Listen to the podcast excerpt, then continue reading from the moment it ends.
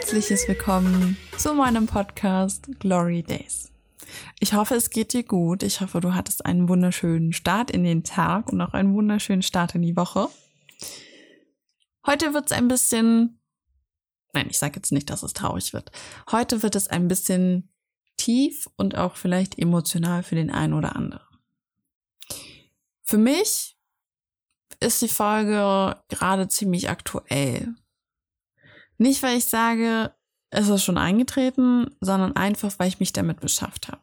Be befasst habe. So rum. Gott, Gloria. Ich bin schon völlig fertig, bevor wir die Folge überhaupt angefangen haben.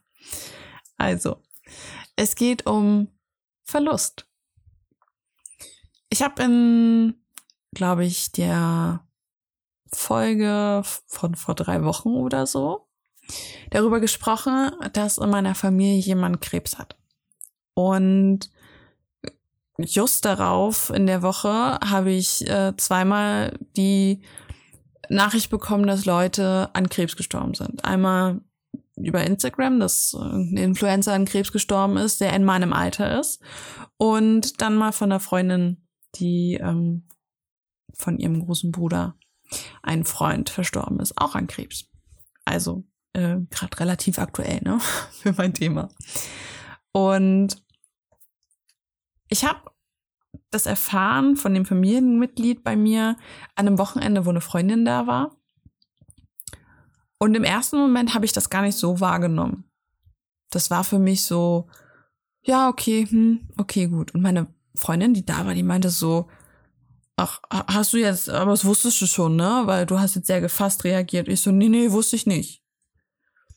Und die hat mich dann so ein bisschen angeguckt wie so ein Auto, aber ähm, ich habe dann an dem Montag danach, ist es mir dann so ein bisschen wie Schuppen von den Augen gefallen.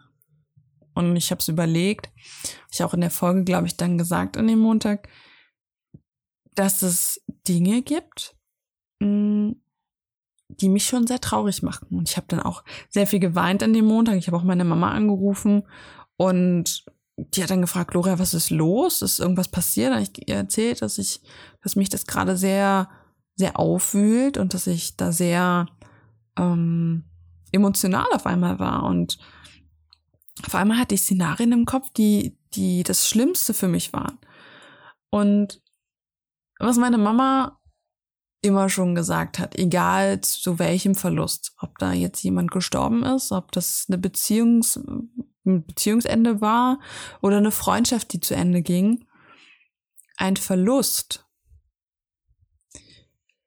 ist für uns Menschen nie etwas, was mit dem anderen zu tun hat. Sie sagt das immer so schön, Gloria, wenn wir was verlieren, dann trauern wir nicht darum, dass der Mensch nicht mehr auf dieser Welt ist und dass der ja noch so viel hätte erleben können, sondern wir trauern um all die Dinge, die wir nicht mehr mit dem Menschen tun können. Und das hat super viel mehr ausgelöst, der Satz, denn diesmal habe ich ihn, glaube ich, das erste Mal verstanden.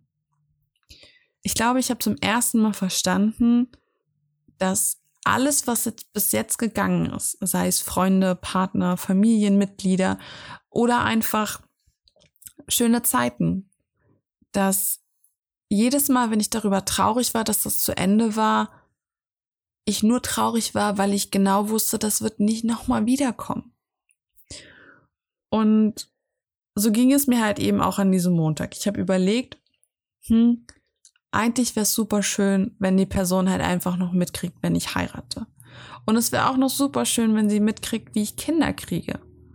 Und vielleicht gibt es noch andere schöne Dinge, die ich mit der Person erleben möchte, wo ich sage, es ist super schade. Und mir ist aufgefallen, es ging wirklich nur um meine Bedürfnisse. Es ging nicht darum, dass die Person vielleicht leidet oder dass die Person vielleicht irgendwas nicht mehr tun könnte oder dass diese Person ähm, äh, von ihrem von ihren Gedanken einfach erlöst ist auch. Darum, darum ging es mir in, in, in dem Moment nicht. Es ging mir wirklich nur um mich. Und das hat mich ziemlich lange beschäftigt. Das hat mich die Tage danach, dachte ich mir dann so, Gloria, puh, das, die Person ist dir ja schon irgendwo wichtig und du hast sie lieb und du möchtest auch nicht, dass sie weg ist, aber warum willst du das denn wegen den Dingen, die du noch machen möchtest? Und ich denke, für mich ist es einfacher, Dinge aufzuzählen, die ich mir noch wünsche für die gemeinsame Zeit, anstatt darüber nachzudenken, dass ich ja eigentlich das jetzt genießen könnte. Ich bin super weit weg von der Person und ich habe mir, glaube ich, diesen einfachen, einfacheren Weg ausgesucht, weil ich bis jetzt immer so verfahren habe.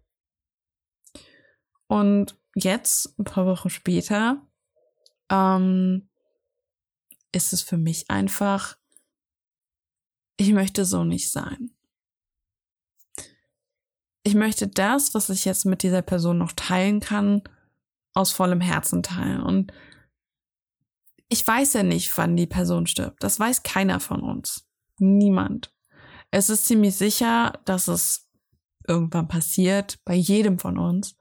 Aber wir wissen ja auch nicht, was mir passiert in den nächsten Tagen. Das wissen wir einfach nicht. Und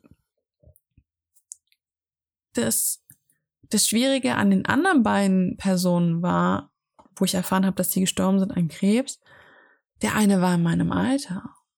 Und das, die, die Nachricht bekam ich einfach ein paar Tage danach und es war so, yo, ich bin auch erst 23 ich hätte das auch sein können. Und da ging mir dann schon ein bisschen die Pumpe. Und da habe ich auch wieder gemerkt, es ging wiederum nur um mich. Und ich glaube, dieses, was meine Mutter immer wieder sagt, so dass wir, wenn wir trauern, dass es wirklich um uns geht, dass das auch völlig okay ist.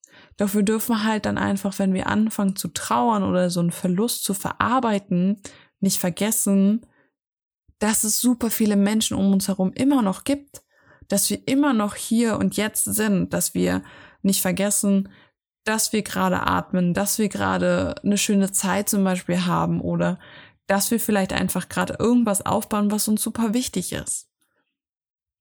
Und den Fehler möchte ich halt einfach nicht machen. Ich möchte nicht vergessen, dass ich gerade hier bin. Ich möchte nicht dann, wenn ich irgendwann krepieren sollte, sei es jetzt mit 23 oder mit 46 oder was weiß ich wann. Am besten mit 120 bitte.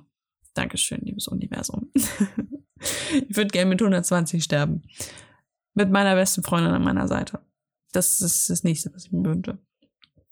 Ähm, ich möchte nicht vergessen, dass ich hier bin. Ich möchte nicht vergessen, dass ich jetzt und hier gerade auf meiner Fensterbank sitze und mir denke so, yes, geil, es ist super cool, eine Wohnung zu haben, wo ich einfach auf einer Fensterbank meine Podcast-Folgen aufnehmen kann. Und das bedeutet mir gerade super viel, dass ich hier sein darf, dass ich das leben darf. Und deswegen muss ich mich halt einfach jedes Mal, wenn ich so ein bisschen unbewusst bin, daran erinnern, dass ich einfach hier bin. Und irgendwann kann ich sagen, ja, ich hab's geliebt. Und das ist, glaube ich, das Ganze, was man dazu sagen kann. Ich möchte das auch gar nicht weiter breit treten, denn egal, was man dazu sagt oder egal, wie sich Leute damit fühlen, jeder geht ja anders damit um. Ich möchte auch gar keinen Tipp dazu geben, so, so gehst du mit Verlusten um. Denn ich kann nicht in dich reingucken kann nur in mich reingucken. Und selbst das ist ab und zu einfach schwierig. und deswegen lasse ich dich jetzt einfach mit dem Gedanken und dem Satz meiner Mama in die Woche starten. Wenn wir etwas verlieren, trauern wir nicht um das Ding, die Person oder die Situation. Wir trauern um all das, was wir nicht mehr mit dem Ding, der Person oder der Situation tun können. Hab eine wunderschöne Woche. Bis zur nächsten Folge. Lass mir gerne eine Bewertung da. Wir hören uns. Bis dann.